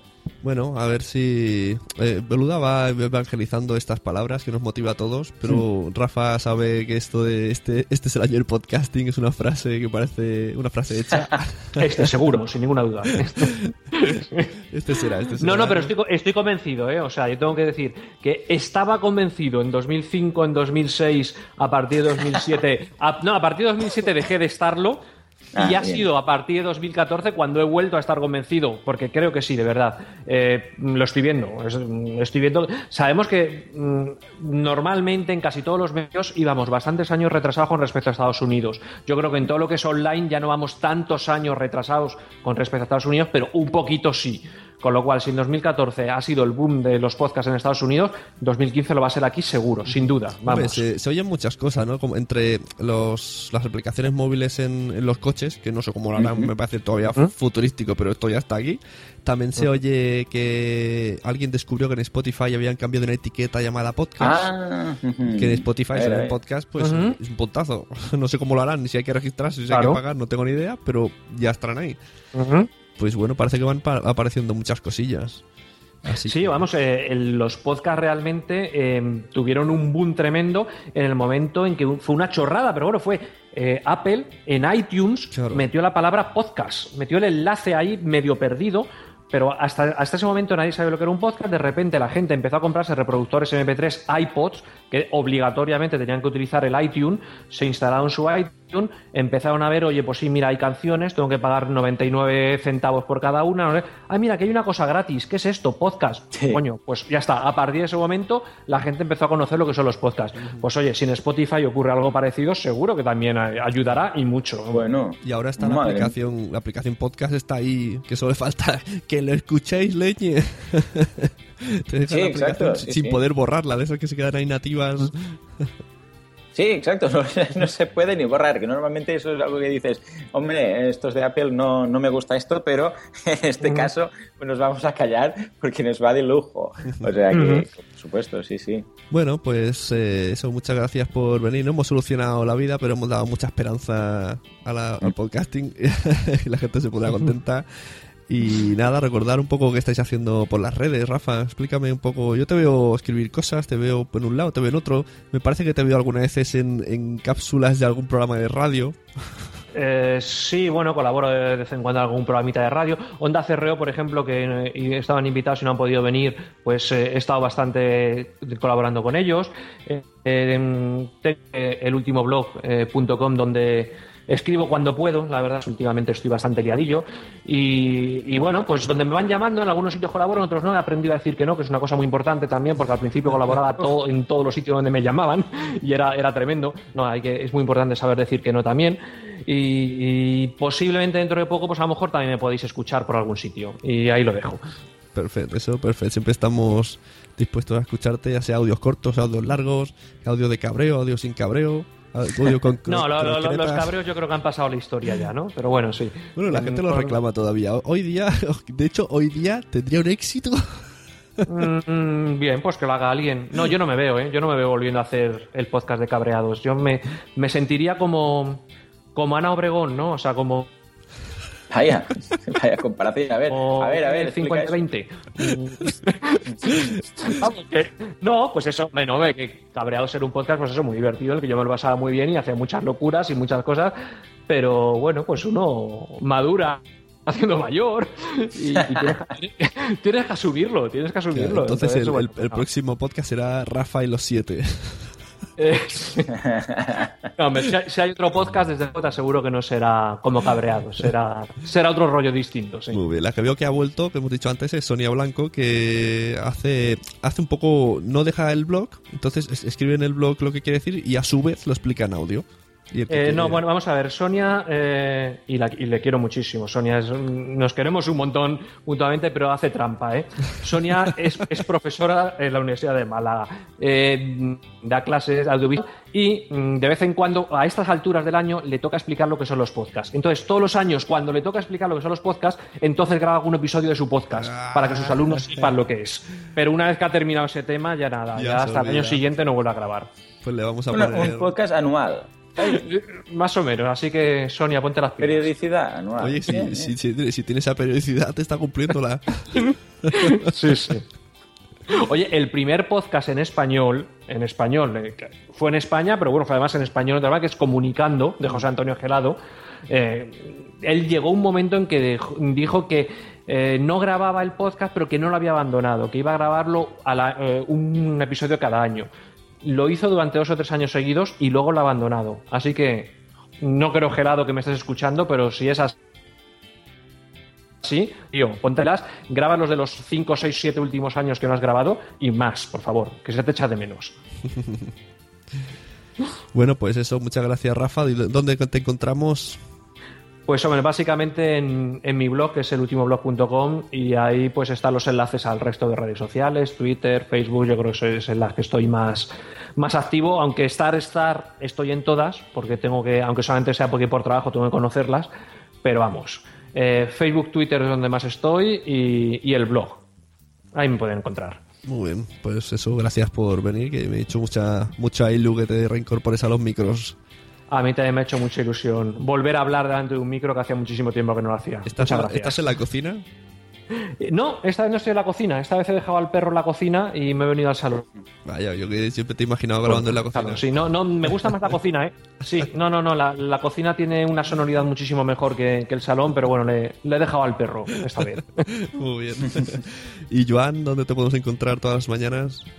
Ah, pues mira, me podéis encontrar en boluda.com ah, barra podcast si queréis, o si no, pues en marketingonline.fm, que es el dominio que tengo que redirige al, feed de iTunes. Y si no, si tenéis Android, pues en iVoox también. Pero básicamente si vais a boluda.com barra podcast, ahí lo tenéis todo. Cada día a las 7 y 7 es cuando sale el podcast. Y de lunes a viernes, pues estoy ahí hablando de, de marketing online. Y aparte, evidentemente, en todas las redes sociales, pero quizás Twitter es, la, es la, el punto de referencia. eh, es en twitter.com barra Joan Boluda. Y hablando en todas partes, porque este mes precisamente voy a estar, vamos, me voy a patear toda España, voy a estar en todas partes, en, en Salamanca, en Sevilla, en, en eh, Marbella, madre mía, o sea que sí, igual, igual me encontráis incluso físicamente, eh, hablando, eso siempre, hablando mucho. El otro día me descubrí a mí mismo que, que cada vez que hablo de referencias de marketing y de monetizar, eh, toda, toda mi información viene de ti. Porque hay un chico, ¿vale? Que por cierto me ha dicho que le pase este audio, un saludo, que y además yo le dije, pues entrevístalo a Joan, y le da vergüenza. Digo, bueno, tengo No, encantado, por supuesto. Un chico que está Sí, haciendo un sí, trabajo final de carrera sobre podcast y sobre Ah, monetizar y tal, y contacto conmigo. Estuvimos anoche hablando. Y Ah, todos los ejemplos que yo le ponía, siempre era la coletilla de esto lo escuché una vez que lo dijo boluda. Y al final digo, "To- todo lo que sé es porque lo he escuchado. es mi máxima referencia en el tema. Sí, sí, sí, no, Así y que, estás bueno. muy atento porque alguna vez que que he soltado alguna perla rara, que me he equivocado en alguna frase, después apareces en Twitter, eh, ¿qué fue? eh? Del dicho al hecho hay un trecho, algo raro dije, y ahí estabas tú en Twitter para recordarme la frase correcta, ¿no? Y pensé, míralo, él cómo está ahí, contacto, o sea, está ahí al acecho, está ahí al acecho. o sea que muchas gracias. Tampoco soy mega fiel de los audios porque soy un poco. Yo digo que soy un prostituto de los podcasts. A veces me emociono con uno, estoy de un mes ahí a saco y luego digo, ahora por otro. Pero eso me pasa con las series, yo dejé perdidos. Sí, y bueno, cierto. de- es lo que se dice, demasiado sobreinformación tenemos. Así que primero os dejo un poco abandonados, luego os echo de menos, luego vuelvo a escuchar y así es, así voy yo. Así que bueno, igualmente gracias por estar aquí. Esperamos que a la gente le haya gustado la charla. Tendría que haber venido también otra persona, pero bueno, la traeremos aparte individualmente y le saludamos desde aquí. Y muchas gracias a los dos por haber venido a la Sune, gracias. Un placer. Nada, muchas gracias a ti. Venga, hasta luego. Puedes encontrar la Sunecracia en iVoox, Spreaker, iTunes, Facebook, Twitter o suscribirte mediante el feed de FeedPress. ¿Te ha gustado este episodio? Pues vuelve al siguiente a por más. Y si te has quedado con muchas ganas, entra en nuestro premium. Quiero ser podcaster.com barra premium. Ahí tienes un montón de episodios más, además sin cortes y muchísimas cosas más extras.